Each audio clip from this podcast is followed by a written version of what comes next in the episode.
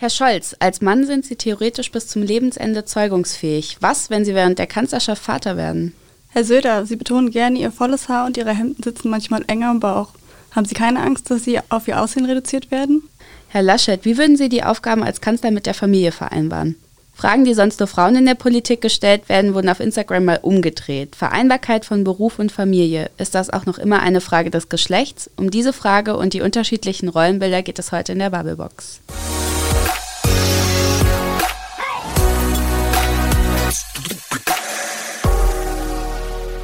Hi Lena. Hi Toni. Vor rund zweieinhalb Wochen ist die Bundesfamilienministerin Anne Spiegel zurückgetreten, nachdem sie in ihrer Zeit als rheinland-pfälzische Umweltministerin wegen eines Urlaubs in Frankreich im Sommer 2021 während der Flutkatastrophe im Ahrtal massiv ja unter Druck geraten ist.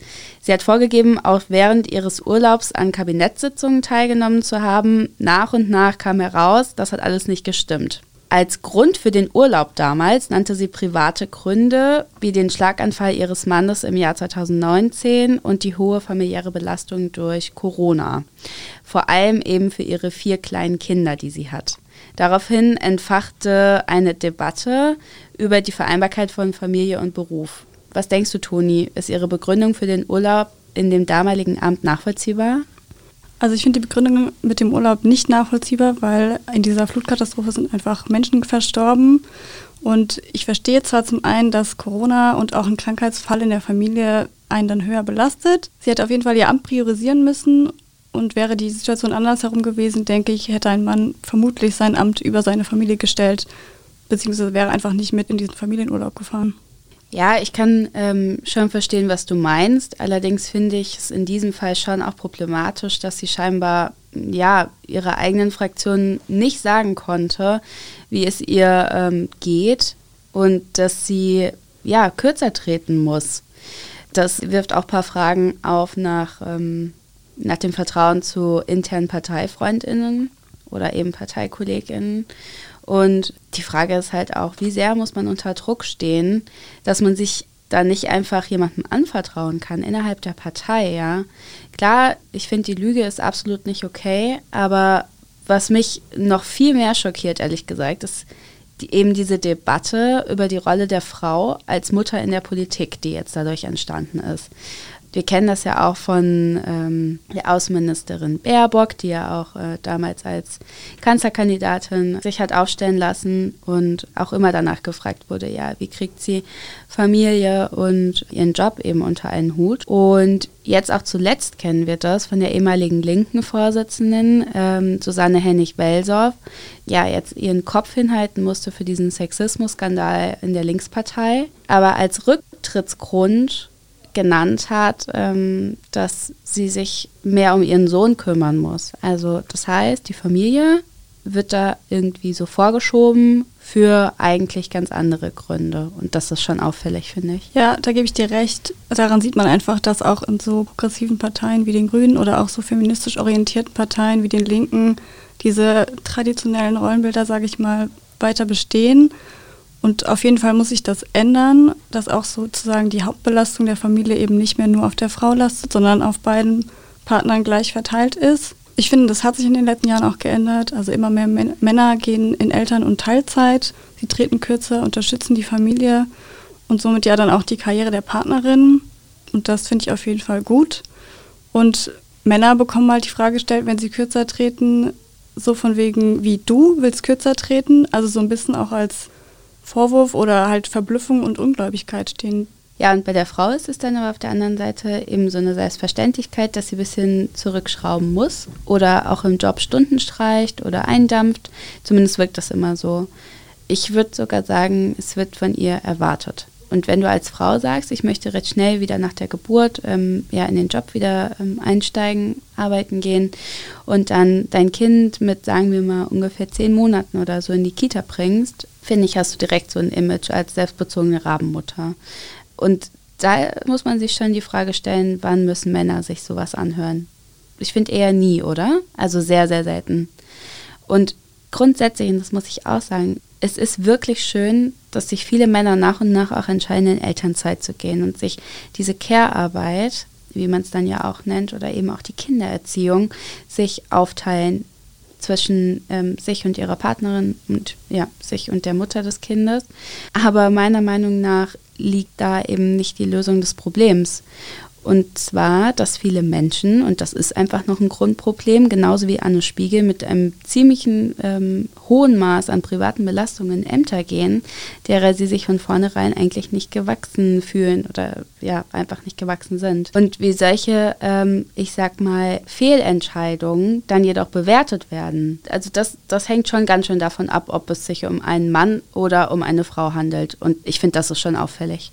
Also du meinst sozusagen, dass Frauen bei Fehlentscheidungen immer die Familie vorschieben, so als Grund dafür, dass sie dem Amt nicht gewachsen sind, oder? Ja, würde ich schon sagen. Okay, also anstatt dass sie dann sagen, das war jetzt der Fehler und deshalb trete ich zurück, nehmen sie halt die Familie vor.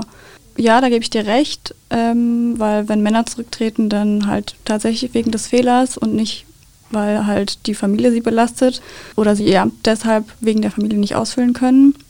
Aber für Männer bedeutet halt Teilzeit und Elternzeit irgendwie auch immer Verzicht, was wiederum als Stärke wahrgenommen wird, ähm, dass sich der Mann sozusagen für die Karriere seiner Frau und auch der Familie dann eben für einen bestimmten Zeitraum aufgibt. Und ich finde es halt auch nur gerecht, dass es zwischen beiden Partnern aufgeteilt wird. Ähm, und zwar ja relativ gleichmäßig. Deshalb finde ich es auch gut, dass immer mehr Männer diese Entscheidung treffen, ähm, eben auch in Elternzeit zu gehen und in Teilzeit zu gehen. Aber natürlich müssen sich insgesamt diese Rollenbilder überhaupt mal verändern und aufgebrochen werden. Auch dieses Bild der Rabenmutter muss sich ändern, weil dem Vater gegenüber, wenn der auf dem Spielplatz ist, da wird dem ja applaudiert, sage ich mal. Cool, dass du jetzt hier bist. So. Nee, da gebe ich dir schon recht. Ja, aber wenn du schon von so Aufbrechen sprichst, dann finde ich aber auch, dass mal aufgebrochen werden sollte, dass es unterschiedliche Wirkungen hat, wenn Männer Emotionen zeigen und wenn Frauen Emotionen zeigen. Bei Frauen wird ja so voll oft gesagt, dass sie hysterisch seien, wenn sie Gefühle zulassen, zum Beispiel weinen oder sich aufregend wütend sind und so weiter, egal in welchem Kontext. Und wenn Männer Gefühle zeigen und Emotionen zulassen, dann wird das oft eher abgefeiert. Während es bei Frauen noch immer als Schwäche gilt, Gefühle zuzulassen, ist es bei Männern mittlerweile eine Stärke. Und das hat sich so ein bisschen gedreht. Und das wiederum führt mich dann ähm, wieder zum Anfangsargument, dass dieser Rücktritt von Frau Spiegel auch deshalb so brisant ist, eben weil sie eine überforderte Frau ist, beziehungsweise auch selbst eben dieses Bild gezeichnet hat von sich. Eigentlich, und das finde ich schon, ist das ärgerlich, weil wenn sie den Fehler einfach konkret eingestanden hätte, so wie du es eben auch gesagt hast, ja, dass ähm, es eigentlich um den Fehler an sich geht und nicht um dieses Drumherum oder Gründe erfunden werden oder vorgeschoben werden etc. Und dass dieser Fehler, nämlich vor allem ähm, gelogen zu haben und in einer Jahrhundertkatastrophe, wie das ja im Ahrtal war, als zuständige Ministerin von Rheinland-Pfalz eben, ähm, nicht vor Ort in ihrem Bundesland gewesen zu sein. Das wäre meines Erachtens nach völlig ausreichend gewesen. Da braucht man eigentlich keine anderen Gründe, weil ich auch finde, wie du auch gesagt hast, Männer brauchen das eigentlich auch nicht. Ich habe das seltenst gehört von hohen Politikern. Ähm, das und das ist mein privater Hintergrund. Das und deshalb entscheide ich mich dafür, äh, kürzer zu treten oder mein Amt jetzt abzugeben. Ähm, das ist sowas typisch weibliches, finde ich. Ja, also am Ende sollten solche Fehlentscheidungen unabhängig vom Geschlecht einfach an der Person gemessen werden. Und klar, generell ist Elternsein einfach in der Politik, aber auch in jedem anderen Beruf eine Belastung. Und das gilt aber für beide Partner. Klar, für Frauen mehr, weil sie oftmals viel mehr ähm, an der Kindererziehung und so weiter beteiligt sind. Das hat ja auch die Corona-Krise gezeigt. Aber dieses Argument, dass es eben zu viel ist und dass man überarbeitet ist oder dass man am Ende doch merkt, das Amt ist doch nicht meins, das sollten Frauen wie auch Männer einfach sagen dürfen, finde ich, ohne irgendwie Gründe vorzuschieben, wie eben diese Schwierigkeit der Vereinbarkeit von Familie nennen zu müssen.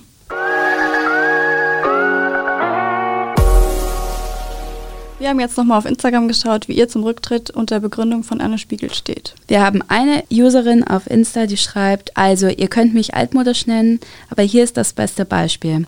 So einfach ist es nicht, mit vier Kindern eine, sie schreibt das in Anführungsstrichen, Karriere zu machen. Und schreibt weiter, auch wenn ich sie als Frau und Mutter verstehe, ist das jedoch leider die einzig richtige Konsequenz. Ein User hat auch geschrieben, Menschen haben ihren Urlaub geopfert, um im Ahrtal zu helfen. Und Frau Spiegel fährt vier Wochen in Urlaub und lügt auch noch. Pfui. Und eine andere Userin hat geschrieben, der einzig richtige Schritt in Anbetracht der Opfer und deren Angehörigen, unentschuldbares Verhalten. Ja, und dann haben wir noch eine Userin, die schreibt, ähm, die Schuhe waren wohl zu groß für Frau Spiegel, was ein Glück, wurde auch Zeit. Also was schon auffällt, ist, dass unsere Community eben aus zwei Perspektiven oder aus zwei Blickwinkeln ähm, argumentiert. Auf der einen Seite wird sie eben als Frau und Mutter angegriffen und das ist exakt das, was ich meinte vorhin. Das sicherlich bei einem Mann wahrscheinlich eher nicht so machen würde, was du ja auch unterstrichen hast. Und auf der anderen Seite, und das muss man natürlich auch ganz klar benennen, hat sie als Ministerin mit in diesem Amt wirklich auch einen wahnsinnig großen Fehler gemacht. Und da verstehe ich schon auch die Argumentation, dass man sagt, ja, muss zurücktreten.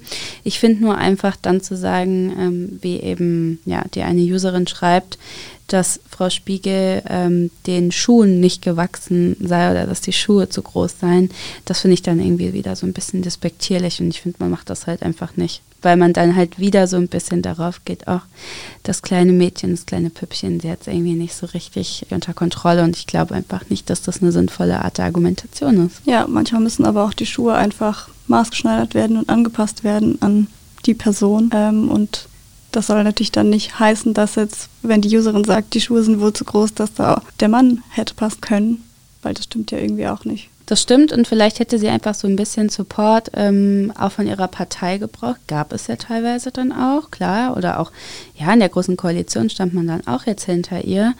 Aber letztlich ist es so, dass ich glaube, dass ähm, wäre das alles jetzt mit einem Mann eben ähm, passiert. Ich frage mich einfach, ob die Gründe des Rücktritts nicht ein bisschen anders ausgefallen wären. Danke fürs Zuhören. Das nächste Mal sind wieder Maike und Frederik dran. Wenn ihr uns schreiben wollt, könnt ihr das gerne tun unter audio.vrm.de. Und damit sagen wir Tschüss. Ciao.